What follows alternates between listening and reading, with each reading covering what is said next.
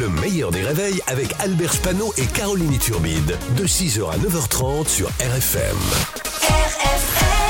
Limité à 80, Pascal Atenza. Il est là, Il est notre là, il est futur beau. député. Bonjour Ouais. Pascal. Atenza. Je vous recommande de suivre cette rubrique euh, sur les réseaux sociaux parce que Pascal est superbe aujourd'hui. Oui, rien que Magnifique. pour ça. son Rien que costume. pour ça, Magnifique. Exactement. pétrole. Bonjour Albert, bonjour Caroline. Salut. Pascal.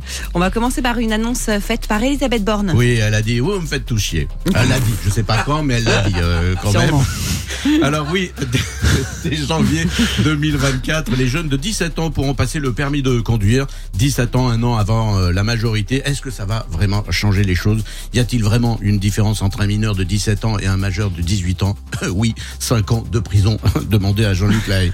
Euh, hier, Émeric Caron a demandé une minute de silence, mais la présidente de l'Assemblée a refusé. N'importe quoi.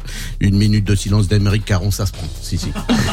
Jure, euh, si la demande, donnez-lui.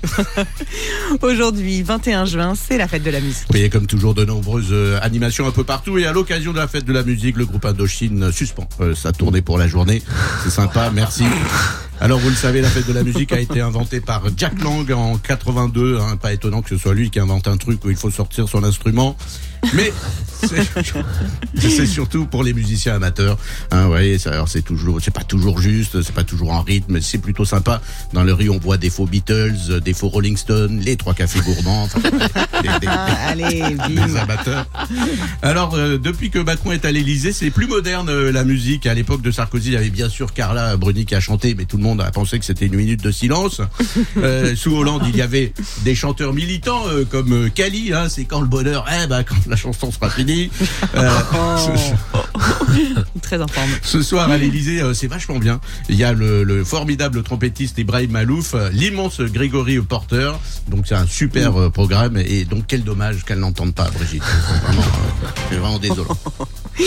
Et depuis dimanche, un sous-marin avec 7 touristes est porté disparu. Oui, un sous-marin qui partait visiter l'épave du Titanic est porté disparu. Alors il y a un Français, un Britannique, un Américain et un Pakistanais. Euh, Vu comme ça, euh, ça commence comme une blague. Oui, Mais exactement. on connaît la fin, c'est le Pakistanais qui va prendre.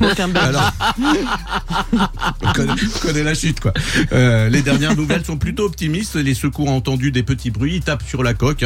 C'est la fête de la musique.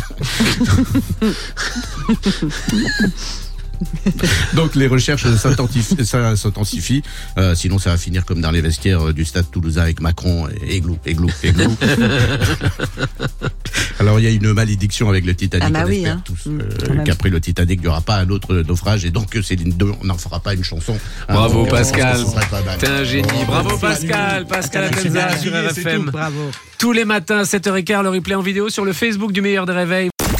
Le meilleur des réveils, c'est seulement sur RFM.